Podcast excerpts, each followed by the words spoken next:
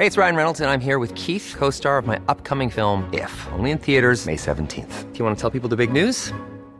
All right, I'll do it. Sign up now and you'll get unlimited for $15 a month in six months of Paramount Plus Essential Plan on us. Mintmobile.com slash switch. Upfront payment of $45 equivalent to $15 per month. Unlimited over 40 gigabytes per month. Face lower speeds. Videos at 480p. Active Mint customers by 531.24 get six months of Paramount Plus Essential Plan. Auto renews after six months. Offer ends May 31st, 2024. Separate Paramount Plus registration required. Terms and conditions apply if rated PG.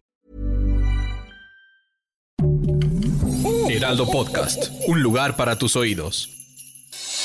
Noticias del Heraldo de México.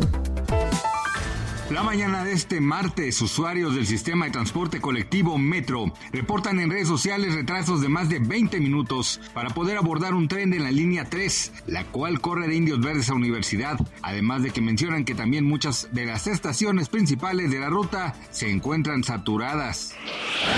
El presidente Andrés Manuel López Obrador indicó que se realiza una investigación para determinar las causas del colapso del puente Quelite en la carretera Mazatlán-Sinaloa y que tenía planeado inaugurarlo en enero ya que se tenía un avance de 70%. En la conferencia de prensa matutina señaló que el puente que tenía una longitud de 930 metros se volverá a construir. Detalló que para esta obra se transfirieron recursos al gobierno de Sinaloa para terminarlo lo más pronto posible. Luis Ignacio Lula da Silva esperará asumir la presidencia de Brasil el primero de enero para viajar a Estados Unidos y reunirse con el mandatario Joe Biden, dijo ayer un alto asesor. Lula se reunió en Brasilia con el asesor de seguridad de Biden, Jake Sullivan, quien lo invitó oficialmente a la Casa Blanca en un primer encuentro con un alto representante de la administración estadounidense desde el triunfo del izquierdista en el balotaje del 30 de octubre. El salario mínimo deflactado y comparado a precios reales tiene el mismo poder adquisitivo que se tenía en 1962, aún con el último aumento de 20%.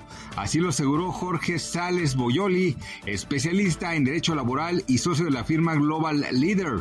En entrevista con el Heraldo de México explicó que si se compara el salario mínimo y la inflación a lo largo de la historia, se puede observar que el poder adquisitivo de los mexicanos cayó a niveles de hace 60 años.